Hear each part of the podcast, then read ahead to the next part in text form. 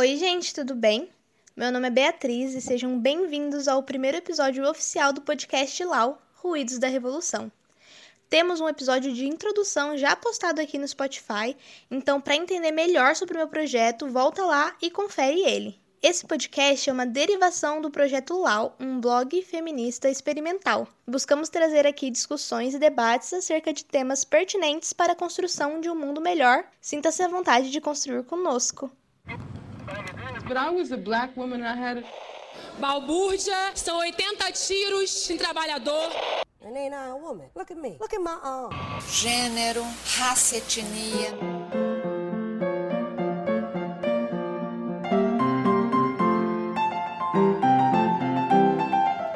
Oi, gente, tudo bem com vocês? Dessa vez a nossa convidada é a professora Tabata Gomes. Ela é formada em biologia na UEL. Ela também é educadora popular e militante do coletivo feminista classista Ana Montenegro. É, com ela, a gente vai trazer todo esse debate da época sufragista para nosso momento atual. Acho que a gente vai conseguir entender um pouquinho melhor e de forma mais aprofundada como o pensamento liberal continua cooptando as causas sociais para o seu favorecimento, sem ter o intuito final de corroborar de verdade com elas. É, como os objetivos dos dois são incompatíveis e somente uma luta social que quebre esse laço pode trazer a libertação das minorias. Mas antes de qualquer coisa, é, Tabata, eu queria que você se apresentasse um pouquinho para gente e me contasse como foi seu caminho até aqui em relação ao, femi ao feminismo e ao seu viés político. Oi, bom dia, boa tarde, boa noite, né, para quem está nos ouvindo. É, obrigada pelo convite, Beatriz, muito legal poder estar aqui é, poder contribuir com o podcast e também contribuir para fomentar esse debate que a gente sabe que é tão importante, fundamental e caro para nós, né, que somos é, mulheres principalmente, que estamos aí lidando com, com machismo tanto estrutural no nosso cotidiano, nas relações pessoais, né, e como é importante a gente pensar não apenas o plano individual de superação disso tudo, mas também pensar um, um uma condição sistêmica da gente construir outra sociabilidade, né?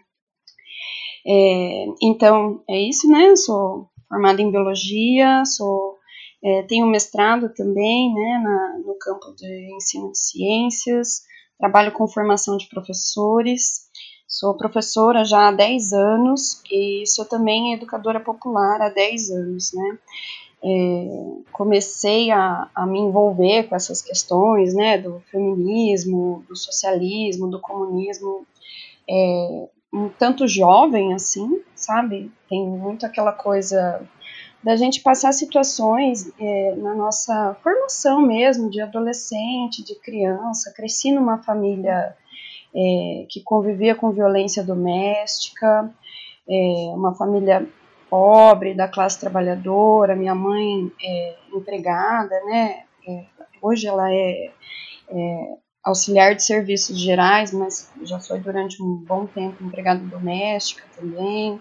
Meu pai era eletricista, né? E convivia é, nesse contexto, né? De uma família é, da classe trabalhadora e que, enfim, tinha ali no, no seu germe, né? E tinha ali na sua no seu cotidiano, nas relações que vivenciava ali, os conflitos que a gente sabe que passam a vida, né, e as famílias é, de grande parte da população brasileira, né.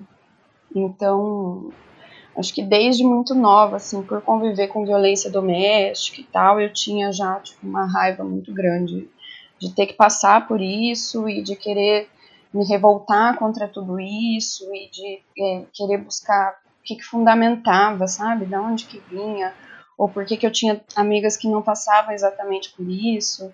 Então, acho que foi um, um marco, assim, que, que me, me mobilizou muito para a questão do feminismo, sabe? A que acaba que a gente não escolhe a luta, né? Meio que a gente é forçado a ela durante a nossa vida toda, com todas as nossas vivências. É, então, e essa é uma das coisas que a gente até diz no movimento, né, que não precisa explicar para uma mulher que ela é explorada, oprimida, que existe machismo, né? A gente vivencia isso né, no, no nosso cotidiano.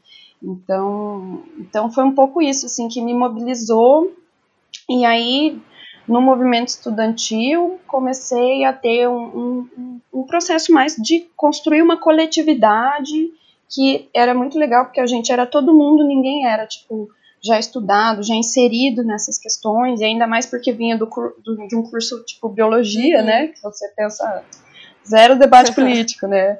Então a gente tinha essa coletividade muito bacana que a, a, a, gente foi estudando juntos e entendendo juntos, né? Eram homens, mulheres, e, e a gente foi é, se politizando nesse processo, né? Então eu comecei esse envolvimento maior, primeiramente com o movimento estudantil, o movimento estudantil de biologia, fui entendendo que as questões eram mais amplas, mais sistêmicas, né? Eu começo pensando o que, que eu vou ser enquanto bióloga e aí avanço pensando que, que estrutura de sociedade que é essa, né? Onde eu, bióloga, vou existir. E, e aí avanço na, nas problematizações, entendendo né, que, que é o sistema capitalista, porque que há uma estrutura que legitima, mantém e reforça essa desigualdade social. É, e aí, ainda num segundo momento, né, na época, era coisa de tipo 2010, 2011, não tinha muito o debate feminista do jeito que a gente vê hoje, sabe? As redes sociais eu acho que ajudaram a dar uma uma difundida assim em muitas dessas discussões. Por exemplo, hoje a gente vê meninas muito jovens já acessando determinados debates que, por exemplo, na época eu, eu lembro de eu ir pesquisar assim, mas o que, que é feminismo? Sabe? Mas o que, que, é, que, que é isso? Sabe? Como que vem? Da onde vem? E, e daí, enfim, né, nesse me forjar como uma ativista, como uma militante política, é, passei a também construir o movimento feminista, né? Acho que a, a, é, o pessoal não sabe, mas eu moro em Londrina, né? Na época aqui em Londrina a gente nem tinha 8 de março, por exemplo, não tinha atos de 8 de março, essa coisa que a gente vê que dá visibilidade para a pauta. Aí juntamos cinco meninas e fizemos cartazinho na mão, sabe? E fomos pro calçadão da cidade com aquele, né, tipo, ah, salários iguais, para trabalhos iguais, salários iguais, por direito à creche. O que você falou e que me pegou muito é que, por exemplo, agora é, nós temos muito mais facilidade para encontrar é, materiais na internet para se informar, né?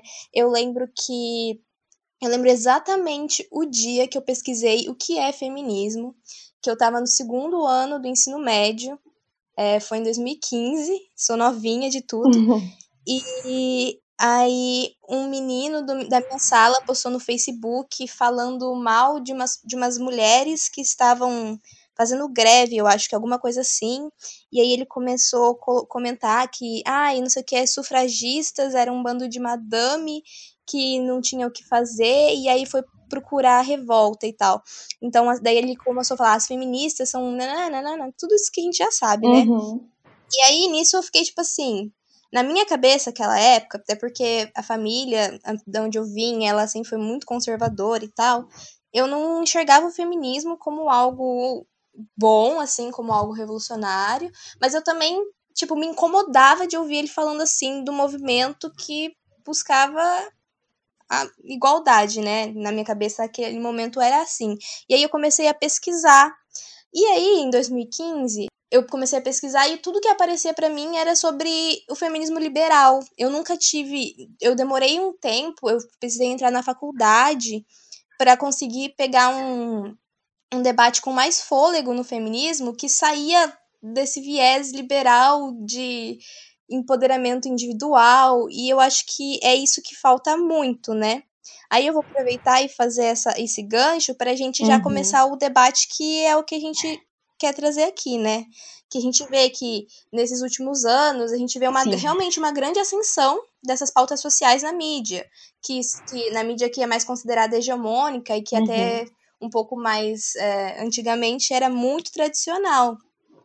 E como eu sou da área da comunicação, eu comecei na minha faculdade a estudar alguns casos de sucesso no mundo da publicidade, por exemplo, que estouraram muito exatamente por usar slogans do tipo ser diferente é legal, ou viva a diversidade, e girl power. E Aí, realmente é legal ver como os movimentos sociais ganharam força nos últimos anos, mas também eu acho que é importante fazer esse movimento de reflexão para pensar se essa força é realmente efetiva, se ela vai realmente trazer mudanças palpáveis para quem faz parte dessa minoria e para a gente entender quem são essas minorias, né? uhum. né? Eu queria perguntar para você agora, Tabata, o que, que você acha sobre esse destaque da mídia, é, se realmente traz mudanças e queria que você comentasse também com a gente o porquê dessas marcas de publicidade estarem investindo nesse discurso a partir de tudo que você estuda e tipo se ela realmente esse, esse feminismo de mercado, né, poderíamos assim dizer, realmente traz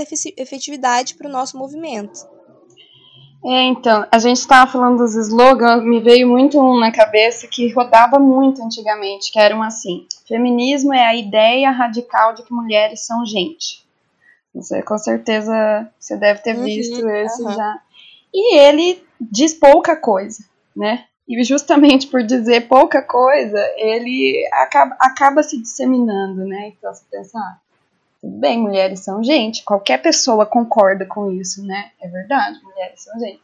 Então acho que é um pouco dessa, dessa disseminação, ao mesmo tempo em que a gente tem um, um, fortalecimento do movimento feminista, né? Conforme eu comentei para você que antes a gente nem tinha atos em 8 de março. Então a gente vê uma crescente de organização e de que começa a colocar na agenda da sociedade, começa a colocar enquanto pauta é, a defesa do feminismo. Ao mesmo tempo, o capitalismo, que não é nada bobo, né, começa a incorporar essas pautas é, dentro de várias perspectivas do feminismo liberal. Né?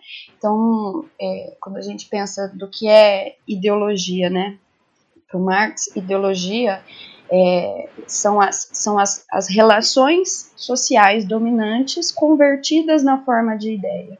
Né? Então, não à toa a gente tem uma disputa em torno né, de, de, de, dessa ideologia, uma disputa em torno de visões de mundo, sendo que é, é, uma grande parte da população é levada a acreditar, uma grande parte da população consome isso, seja na mídia, seja em valores, família, escola, e aí você tem um amplo espectro de instituições mesmo da, da sociedade que vão reproduzir esses valores.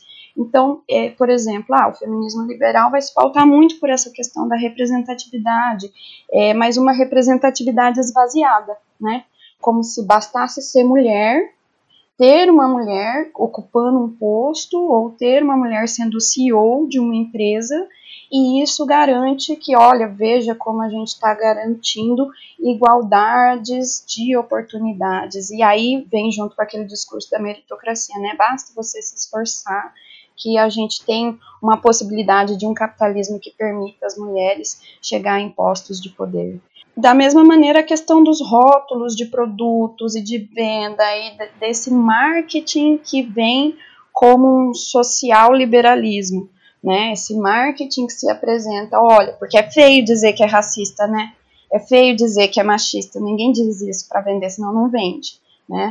é, então, você tem que dizer, ah, gente, é pela igualdade, daí faz uma propaganda do shampoo com a mulher negra, né, mostrando a valorização dos cachos e tal, né, e a questão que fica é justamente essa, o quanto de fato a gente tem nesses marcos, por exemplo, de representatividade dentro dessas instituições, e aí tem até um, um debate com a biologia aí, viu, tipo, basta ser mulher, né, quer dizer, é, quase um biologicismo ali na coisa, né? Basta ser uma mulher ocupando o cargo que a gente vai ter, olha Exato. como as mulheres estão avançando socialmente.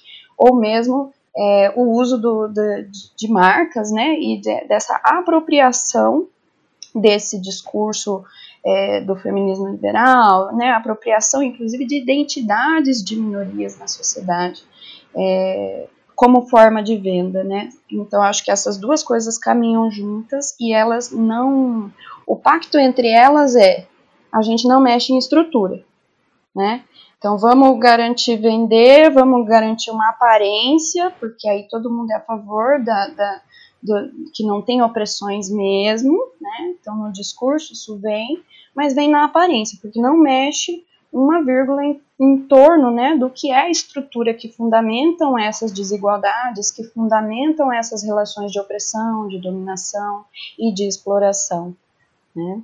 Eu acho que um dos exemplos bem claros, inclusive aí em Londrina, foi essa essas eleições municipais agora de novembro de 2020, né, que é quando a gente está gravando, provavelmente a gente vai postar o podcast depois, mas atualmente é dia 25 de novembro hoje. Uhum. E aconteceu as eleições municipais e vi, a gente via, pelo menos eu enxergava no, meus, no meu Instagram, nos meus stories, stories das minhas amigas, vote em mulher, vote em mulher, vote em mulher. É, e aí a gente vê em Londrina o caso de uma vereadora, eu acho que foi a vereadora mais votada mulher aí de Londrina, e ela falou que ela vai lutar a favor da família da família tradicional, contra as feministas e tudo mais. Então, assim, vote em mulher, né? Mas quem são as mulheres que você é, tá votando, o que elas apoiam, qual é o projeto político delas? O feminismo, eu acho que virou muito mais. É, uma capa para você vestir e falar sou feminista, sou a favor da igualdade entre mulheres. É muito fácil isso no discurso quando a gente vai e quando a gente vai ver, né, no é, na realidade, colocado em prática, você é a favor, se você é a favor da igualdade das mulheres, você vai ser a favor delas serem igualmente oprimidas como os homens são oprimidos nessa, nessa nossa sociedade, sabe? E não, não é isso que o movimento realmente deveria buscar, né? Exato, e na verdade essa é a história de. Ah, então é isso, acho que foram sete vereadoras mulheres. Aí, aí sai algumas pessoas, né, até do movimento, eu vi aqui. Ah, olha, elegemos sete mulheres. Aí eu comecei já a problematizar, falei, gente, partido aliado do, do Bolsonaro, né? Que projeto que é esse que essa pessoa está defendendo? Defendendo família. Então, quer dizer, né? Que, que, que adianta a gente ter mulheres, né? Essa que é a coisa, né? É, pela, pela, pelo discurso legalista e formal, bastava a gente ter 50% de mulheres, porque aí a gente teria garantido, né? E, é, e aí eu acho que dialoga muito com essa ideia de um essencialismo, né? de que é, aos pouquinhos, e também dialoga muito com a ideia de individualismo, né? Porque aí é, ter uma mulher lá ocupando um cargo, né?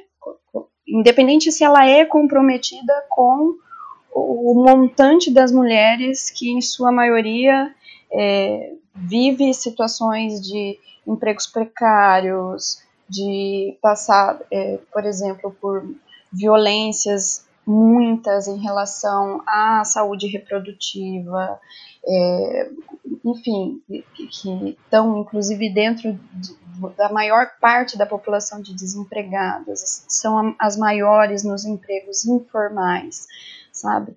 É, não tem, por exemplo, direito à creche assegurado, né, que vivenciam dentro dos lares duplas, triplas jornadas, né, são as maiores responsáveis pelo trabalho doméstico, é, que vivenciam situações, e agora com a pandemia é um negócio que ficou muito assustador, né, de aumento de situações de violência doméstica, de aumento de feminicídio, né, então você não traz o conteúdo do que é essa representação, né, quer dizer, é legal ter uma mulher, mas essa mulher tem que estar comprometida com essa ampla maioria de mulheres que vivenciam essas, por exemplo, essas situações que eu mencionei e que é, precisam né, ter uma modificação radical nessa estrutura de vida, inclusive para se desenvolver plenamente enquanto ser humano. Né? Eu acho que a gente vê muito esse discurso mais liberal e, enfim, o discurso que está na mídia hegemônica, né, atualmente, é o que mais vende, é, falando sobre feminismo, mas ele não, não entende para quem o feminismo é feito, né?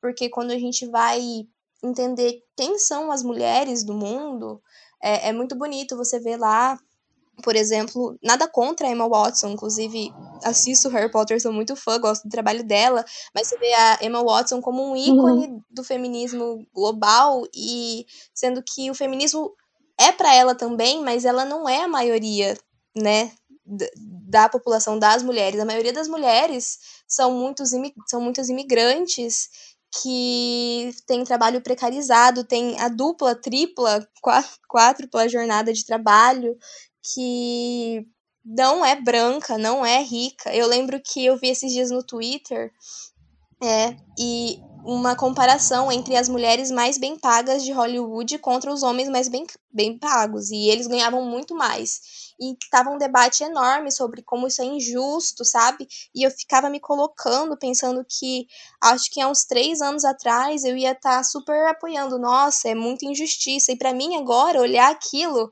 e ver que, beleza, ela ganha um bilhão a menos que ele, mas um milhão a menos que ele, mas ela ainda ganha tipo 300 milhões. Para mim o erro não é ela ter que ganhar mais um milhão para se equiparar ao homem que está ao seu lado, e sim que ninguém deveria ganhar isso aí por mês, entendeu? É, eu acho que é esse esse debate que vai se aprofundando mais. E falando sobre é, individualismo, eu estava assistindo um vídeo da Laura Sabino, eu não sei se você conhece ela. Conheço. E ela faz uma relação entre o feminismo liberal e o filme do, do Diabo Veste Prada. E eu achei Isso. sensacional, com aquela chefe maluca que só falta quase que cagar na cabeça da principal, né? A Miranda, eu acho que é o nome dela.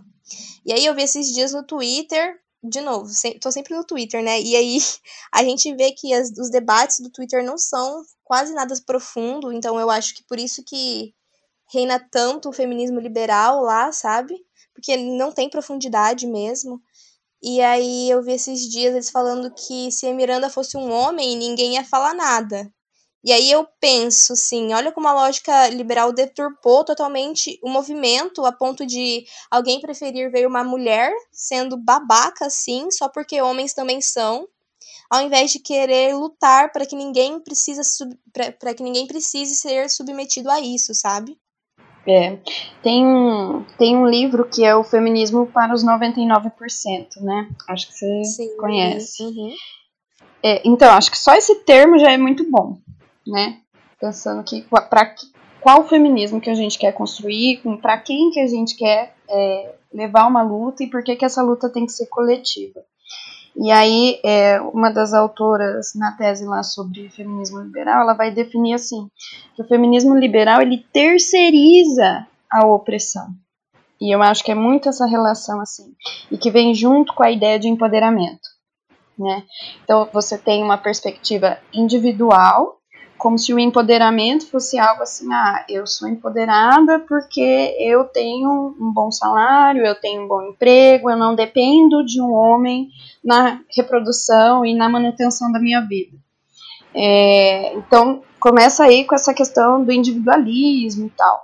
E por que que terceiriza a opressão? Porque essa mulher que atinge essa, por exemplo, uma mulher burguesa, ela vai é, se libertar do trabalho doméstico mas às custas de quem realizar este trabalho doméstico. Né? Quando a gente pega, por exemplo, no Brasil, é, 90% do, de, dessa categoria de trabalhadoras domésticas é mulher, e 70% desses 90% são mulheres negras. Né? Então, quando a gente fala da necessidade de fazer discussão de interseccionalidade né, entre raça, classe, sexo, é fundamental que a gente entenda essas diferenças e que nesses marcos de, por exemplo, ah, me empoderei, nossa, sou livre, ah, eu uso a roupa que eu quiser, eu tiro a foto que eu quiser, meu corpo, minhas regras, essa é outra nossa, palavra de ordem. Com certeza. Que é muito do feminismo liberal, né? Quer dizer, meu corpo, minhas regras para quem? Entendeu?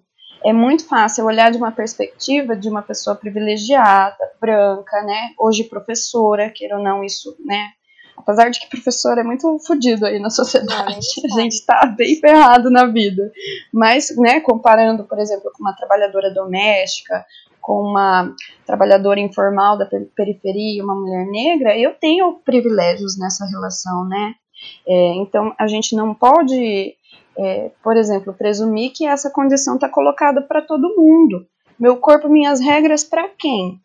Entende? Quando a gente pensa, por exemplo, a pauta da legalização do aborto, que é uma pauta muito cara para nós, sabe? É, meu corpo, minhas regras, num país onde o Estado proíbe a realização de aborto proíbe a autodeterminação sobre o corpo, sobre a saúde sexual e reprodutiva. Né? A mulher burguesa vai realizar, né, vai buscar uma clínica clandestina, né, vai conseguir efetivar esse direito. E quem que morre no país? Sendo que a gente tem a cada dois dias uma mulher morrendo em decorrência do abortamento inseguro. Sendo que a maior parte dessas mulheres, saiu uma pesquisa, estava pegando agora há pouco, chama Pesquisa Aborto no Brasil. Ela foi publicada esse ano, agora, foi no começo do ano, na revista da Escola Nacional de Saúde da Fiocruz. É, e diz o seguinte: a maioria dessas mulheres que morrem por aborto são negras, são meno meninas menores de 14 anos, 14 anos e que moram na periferia, sabe? Então é isso, né? Como que a gente sai dizendo meu corpo, minhas regras, sendo que a gente não tem isso garantido para a maior parte das mulheres da população brasileira? Né? Como que a gente agita isso como se bastasse? Ah, se eu quiser, lembra uma época que teve das meninas indo para as manifestações e tirando blusa, mostrando uhum. seios, como uma forma de demarcação em torno dessa pauta, né? Meu corpo, minhas regras, eu mostro o seio. Sim, gente, mas isso não modifica a estrutura da relação que coloca, por exemplo, uma grande parte de mulheres é, submetidas a uma série de violências no seu cotidiano, por exemplo, é, chegar, por exemplo, a, a a morte em decorrência de não ter garantido um sistema de saúde que acolha e que dê resolução para essa situação. Né? E olha, menores de 14 anos. A gente está falando de uma grande maioria de meninas que foram estupradas. É, e aí, eu, pegando essa deixa da mudança na estrutura, eu queria perguntar para você. Eu estava lendo, né? Esse, eu gosto muito da Cinzia Rusa, e eu li esses tempos atrás, e eu estava relendo para fazer esse podcast, um texto dela onde ela debatia não, não exatamente a origem do patriarcado, mas essa relação entre o patriarcado e capitalismo. Porque muitas pessoas, é, muitas feministas e algumas outras vertentes falam que, é, por exemplo, o patriarca patriarcado é anterior ao, ao capitalismo, e realmente é de acordo com Cinzia Rusa. Isso. Porém, ela, uhum. e, o capitalismo cooptou essa opressão e agora essa opressão se tornou um dos pilares fundamentais junto com a junto com o racismo e com a divisão de classes dessa estrutura que a gente vive. Como você enxerga que, por exemplo, o feminismo deveria se portar perante isso? Perante essa ideia de que, tudo bem, existe é, o patriarcado existe antes do capitalismo, mas o capitalismo só existe por causa do patriarcado.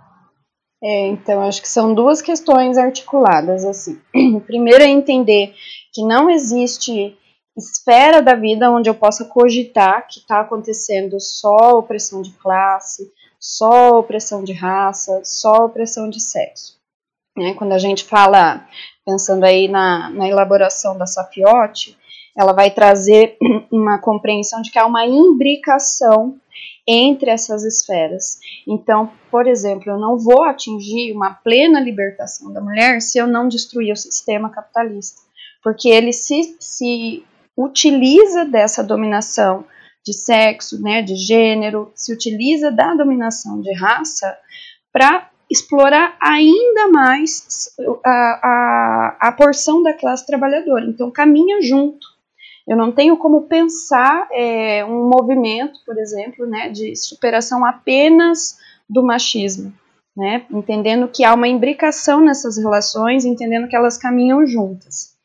Em relação a surgir antes, e aí eu vou, vou citar aqui Daí depois você vê como que fica isso na edição, se faz sentido manter ou não, tá? Tive um curso recentemente, né, que eu dei esse curso até online, né? A gente sofre de dar curso online. porque faz falta aquele contato olho no olho, né? E, e daí são três, três autores, assim. Um primeiro deles, que é um, um clássico, assim, que é o livro do Engels, que chama A Origem da Família, da Propriedade Privada e do Estado. O outro é um livro que está disponível no site do Instituto Lukács. Esses outros dois que eu vou citar estão disponíveis nesse site. É, que é do Sérgio Lessa, chama Abaixo a Família Monogâmica. Ele é um professor de serviço social, enfim, é, traz um referencial. É um livro curtinho, super indico, é uma delícia de ler e traz o debate fundamental de como se estrutura a dominação da mulher, né? Qual que é a origem disso, né? E o outro é de uma antropóloga que chama Eleanor Liacock, é, que tem nesse, foi publicado ano passado, né? Não tinha ainda sido traduzido para o português e está também disponível no, no site do Instituto Lukács. Chama Os Mitos da Dominação Masculina. É muito legal esse livro da Lia Koch, porque ela vai, ela é uma antropóloga, né? Então ela estuda, estuda é, comunidades indígenas é, de praticamente todos os continentes, assim. Ela fez um estudo de muito fôlego e para pensar, né, como que, que, que, que, se estrutura essa relação que modifica a relação entre homens e mulheres, né, como que se estrutura essa relação de dominação e de opressão da mulher pelo homem, né. É, então, quando a gente pensa que é o, o, machismo, né, o patriarcado, entendendo enquanto estrutura social de dominação sobre a mulher, é, ele se estrutura de fato antes do capitalismo. Né? Ele, é, esses três autores que eu trouxe aqui, eles vão fazer uma discussão de que isso vem de, de assim, muito tempo atrás, quando a gente tem um processo de passagem de, de, de sociedades é, do, chamados do comunismo primitivo, de sociedades igualitaristas, e há uma modificação nas relações sociais dentro dessas sociedades quando você tem a origem da, estrutura de classes sociais. Então, é, é um negócio que caminha junto, sabe? A origem das classes sociais né, entendendo que é, você passa a ter uma relação de controle e de exploração do trabalho de alguém, e isso é anterior ao capitalismo, né, vem junto com uma modificação no papel da mulher, vem junto com uma modificação na relação que era estabelecida entre homens e mulheres. Então, se você pensa essas comunidades primitivas, por exemplo, a, até mesmo que a gente diz da divisão sexual do trabalho, era uma divisão frouxa, fluida, pouco formal e não tinha uma valorização do que era um trabalho que valia mais, do que era um trabalho que valia menos. Né? Não tinha essa cisão que muitas vezes a gente estuda na escola, por exemplo, de que o homem ia para casa e a mulher ficava é, cuidando do, do, ambiente comunitário ali, né? Porque nem tinha casa, né? Era né, uma relação comunitária, essa ideia que a gente tem de lar, de família, tudo isso emerge com a origem da propriedade privada. Né?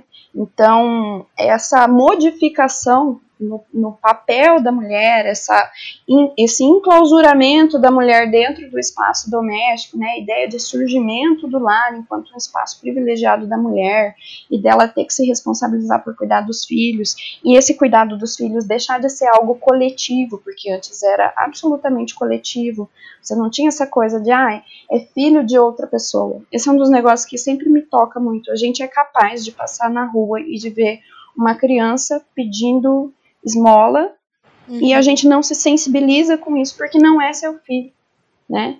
E sendo que nas comunidades indígenas, uma criança é, não interessava muito de quem que ela era filha, entendeu? Ela era igualmente amada e cuidada por todos os membros da tribo, do clã, né? Então, essa modificação, né, que é o que a gente vai chamar de família monogâmica, que é onde eu entendo que está a origem da opressão da mulher, é com a origem da família monogâmica, não entendida enquanto monogamia, a relação entre duas pessoas, não. A família monogâmica é uma estrutura social que se origina junto com as classes sociais e que ela está voltada nessa noção de dominação, de controle, de propriedade do homem sobre a mulher né? E com isso, é, essa ideia do lar enquanto esfera doméstica, enquanto esfera econômica de reprodução da sociabilidade, de cuidado dos filhos, e que isso seria restrito à mulher, né? Essa cisão entre esferas, né? O lar, a casa passa a ser a esfera privada, enquanto você passa a ter a esfera pública, né? Então, é, quem que vai para caça, quem que vai gerenciar escravos, quem que vai controlar os escravos, controlar a produção, a colheita, quem que vai é, desenvolver ciência, quem que vai desenvolver e elaborar as leis, quem que vai ocupar os espaços dos parlamentos, isso passa a ser da esfera pública e de domínio e de é, esfera privilegiada de existência masculina, né? Então isso é muito anterior ao capitalismo, mas o capitalismo intensifica, sabe? Então, por exemplo, esse há um enclausuramento muito mais intenso, por exemplo, da mulher nos lares e ao mesmo tempo o movimento de das mulheres também, aos poucos, ir ocupando lugares nas fábricas, uhum. é, recebendo mulheres e crianças, né, pensando na origem lá do capitalismo, e com isso é, salários mais baixos, jornadas extensas, né, mas é isso, se por um lado é verdade que é anterior ao capitalismo, por outro lado, também é verdade que o capitalismo se estrutura em cima dessa dominação de raça é, e de sexo. Então, é, não, não é possível pensar uma ruptura dessa estrutura que está imbricada, né, raça, classe, sexo, é, se a gente não pensar o enfrentamento dela de conjunto. E é ser radical, né? Voltando à ideia de que a ideia radical de que mulheres são gente, né? Ser radical é olhar a raiz do problema. E por isso que é fundamentalmente a gente criticar a estrutura que reproduz essas relações.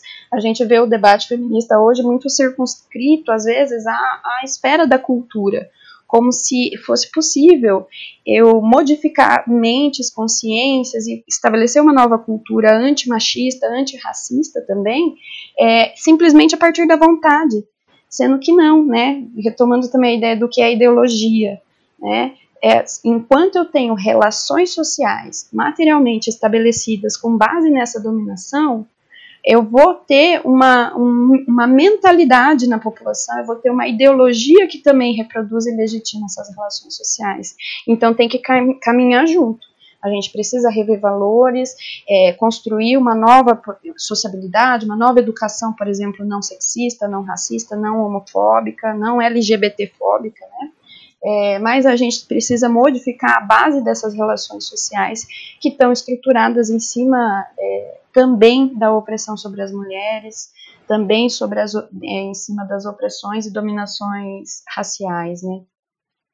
Ouvindo você falar, eu lembrei de um artigo que eu li da Nancy Fraser, ele é bem pequenininho, que se chama Como Certo Feminismo Mordeu a Isca Neoliberal, que ela trata, ela traz três pontos é, onde o feminismo fez uma crítica que poderia realmente ajudar para construir um movimento mais forte, só que ele acabou se perdendo no meio e uma dessas críticas que foi feito foi a falta da cultura, da, da cultura não, mas a falta da importância da cultura dentro do movimento, de ficar pensando apenas nas origens e nas opressões mais estruturais e que essa cultura e esse aprendizagem, aprendizado simbólico também era importante e que isso acabou se esvaziando com o tempo, exatamente como você comentou agora, sabe? É de, um, de uma discussão que está ganhando mais fôlego agora, e é muito legal que ganhe, que é da Silvia Federici, trazer a discussão sobre o que é o trabalho doméstico, sabe? Então a gente tem, é, e é muito, não, super indico, tem um livro dela que saiu recentemente agora, que chama Mulheres e a Caça às Bruxas, que é onde ela faz uma síntese é, bem rapidinho, assim, li numa sentada, livro delícia, super indico. E é uma síntese desse outro que eu vou indicar agora, que é Caliban e a Bruxa. E, e aí, essa questão do trabalho doméstico é muito louca, né? Inclusive está ganhando bastante repercussão, né? Aquela frase assim, isso que você chama de amor é trabalho não pago, né? no sentido da socialização que a gente recebe enquanto mulheres, né, para se preocupar com o trabalho doméstico. Isso é um negócio bastante generalizado, né, com qualquer aluna que eu converso, sempre elas trazem esse relato: ah, eu, eu tenho muito mais obrigação do que o meu irmão.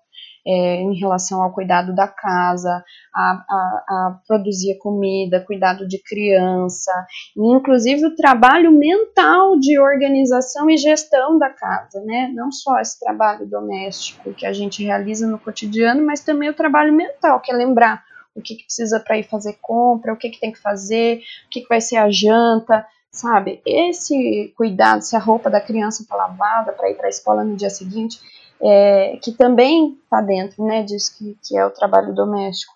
E é, se for para a gente pensar nessa relação com o capitalismo, né, é, é, um trabalho invisibilizado, não reconhecido e não valorizado, no sentido de que ele não é remunerado, no sentido em que a gente realiza o conjunto de afazeres que garantem o trabalhador tá e a trabalhadora, né, tá no dia seguinte disponível para ser explorada.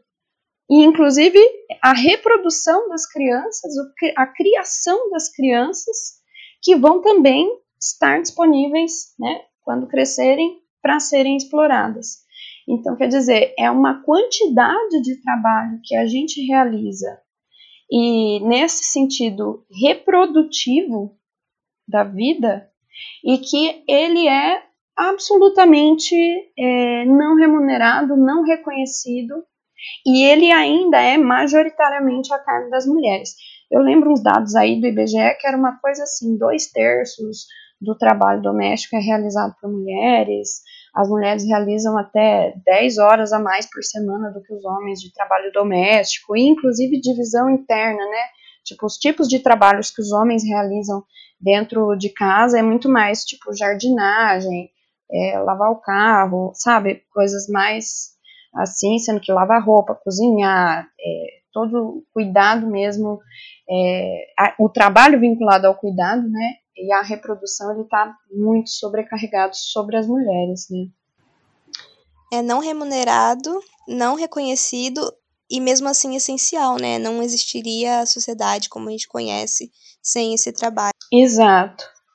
Tanto que uma das pautas que a gente tem, e aí o movimento, é, pensar ali é, pós-revolução russa, né?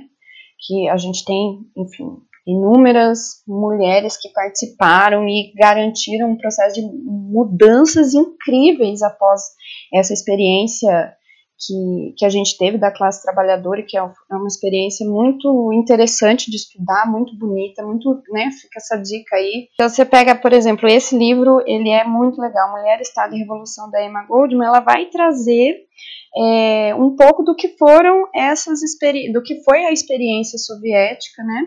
E o como que era a participação das mulheres, a legislação. Então você pega, por exemplo, o primeiro país, né, do mundo que fez a né, legalizou o direito ao divórcio.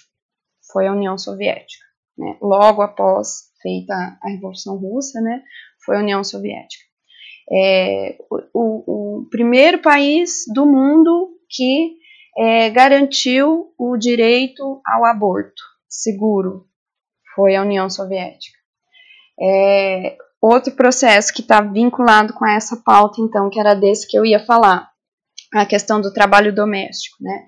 Uma das, das questões importantes da gente começar a discutir é da necessidade de se retirar dessa esfera privada do lar o trabalho doméstico.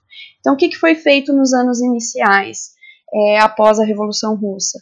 Construção de lavanderias coletivas, construção de restaurantes coletivos, a educação coletiva das crianças, sabe? Então, você retira o que é desse trabalho que hoje é individualizado, da esfera privada e não remunerado, você coloca para a esfera pública, né, no sentido de passar a ser de responsabilidade e de é, competência da sociedade realizar isso.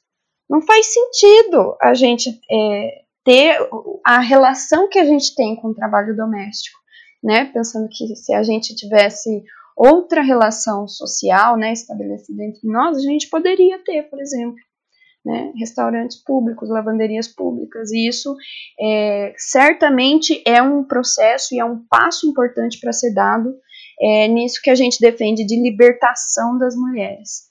Né, libertar do trabalho doméstico e é algo concreto, material, que você poderia né, é, efetivar aí, desde que não fossem os interesses do lucro pautando a nossa vida, né? Exato. Então, e aí a gente. Vou, vou fazer um último pontinho pra gente ir finalizando, porque senão, né, a gente não para. Mas eu tava vendo os debates do Boulos é, no Roda Viva. Em todos os momentos, tudo que era falado para ele era ah, mas isso é muito utópico, ah, isso não é viável, e nunca vai ser viável, né, se a gente seguir exatamente o que você falou, a lógica do lucro, a lógica da exploração, da mais-valia. Então, tipo, não tem mesmo como construir esse mundo, né, que seria o ideal pra gente, que muitos chamam de utópico, é seguindo a lógica capitalista. Então, aí que a gente começa a entender a importância desse feminismo anticapitalista, desse feminismo antirracista, desse feminismo antissistêmico e como o feminismo liberal ele é simplesmente um teto de vidro, sabe, que o sol continua passando e atingindo todo mundo lá embaixo. É, exato. E, e enfim, essa questão né, do, do, do de como o, o, o, principal compromisso do feminismo liberal é não questionar a ordem né? É não questionar as estruturas que fundamentam essa sociabilidade de opressões e de explorações, né? Tanto que você não escuta falar entre raça, classe, gênero, não tem isso, né? Porque não é essa a preocupação, né? A preocupação é, é vamos manter a propriedade privada, vamos manter essa ordem social que está aí, é, e enfim, tudo bem se a gente conseguir dar um vernizinho é, mais, é, mais é, igualitário, assim, né? Pensando nas relações entre homens e mulheres. É, então, é, é, isso, né? A gente precisa dar um passo além. Porque o tópico, né? Na verdade, o tópico é você achar que tá bom esse sistema que mantém metade da população na miséria. O tópico é você pensar que tá bom essas relações onde mulheres são assassinadas todos os dias simplesmente por ser mulheres. O tópico é você achar que tá bom que mulheres recebam até 50% do salário de um homem, né? É isso que é o tópico, né? O tópico é você achar que esse sistema dá e que ele é o limite e que a gente bate no teto com ele e não é possível mais nada em termos da gente enquanto humanidade ser melhor. Como se fosse né? o supra-sumo da evolução, né? O capitalismo é o auge. E a gente, quando a gente começa a estudar, a gente vê que, na verdade, muito longe do auge, ele é um da, uma das decadências, né? É, inclusive, tem até a frase da Margaret Thatcher, né? Que é uma grande expoente aí do liberalismo, né? De muita força, né? Tipo, a mãe do neoliberalismo. É, e a frase dela era: não há alternativa. Não há alternativa, né? Então, quando você pega uma mulher, né, que teve o papel, o poder que ela teve e, né, jogando nesse discurso de, olha, não tem alternativa, que a gente tem que se conformar com isso que tem e o máximo que a gente consegue fazer é dar uma perfumadinha aqui, dar uma melhoradinha ali, mas não é possível a gente pensar outra ordem social. É. E aqui a gente deixa, né, com, é, com o movimento que você participa, com. Eu fico muito feliz de poder estar fazendo meu TCC sobre isso, e a gente deixa mostrando que não há alternativa no capitalismo, mas há alternativas, e que a gente pode construir uma luta coletiva e em busca da nossa libertação, da nossa real libertação, né? E eu queria agradecer muito. Eu vou finalizando, porque eu tava vendo aqui, já foram 54 minutos. Deu, vai dar um trabalhão pra editar isso daí. É, então. E eu queria agradecer muito, muito, muito pela sua participação, pela sua disponibilidade. E agradecer também pela sua luta, pela construção diária, né? Que a gente tá fazendo. E é isso. Espero que você tenha gostado do convite. Ah, eu gostei demais, Beatriz. Muito obrigada pelo convite, pelo papo. Foi uma delícia. A gente se empolga, né? Quase nada. e assim, dizer que a luta é nossa, né? Dizer que, que é isso. Quanto mais coletiva essa luta, mais a gente tem condições de, de avançar estruturalmente para outras relações né? Porque a gente que é a maioria, eles chamam a gente de minoria, mas a gente é a ampla maioria, né? E se mobilizadas a gente vai juntas, em unidade, em pauta comum, em aliança com outros movimentos também, a gente tem o poder de derrubar esse sistema e de modificar as estruturas sociais que estão aí é, impedindo a gente de viver plenamente, subjugando a gente, colocando a gente sobre, sobre, uma série de violências, né? E tá na nossa mão, é nós por nós, né? Exatamente. então é isso, pessoal. Muito obrigada por terem escutado até aqui. E não esqueçam de seguir a gente nas redes sociais. Nosso Instagram é projeto.lau e de conferir o conteúdo completo lá no blog www.projetolau.com.br. Até a próxima!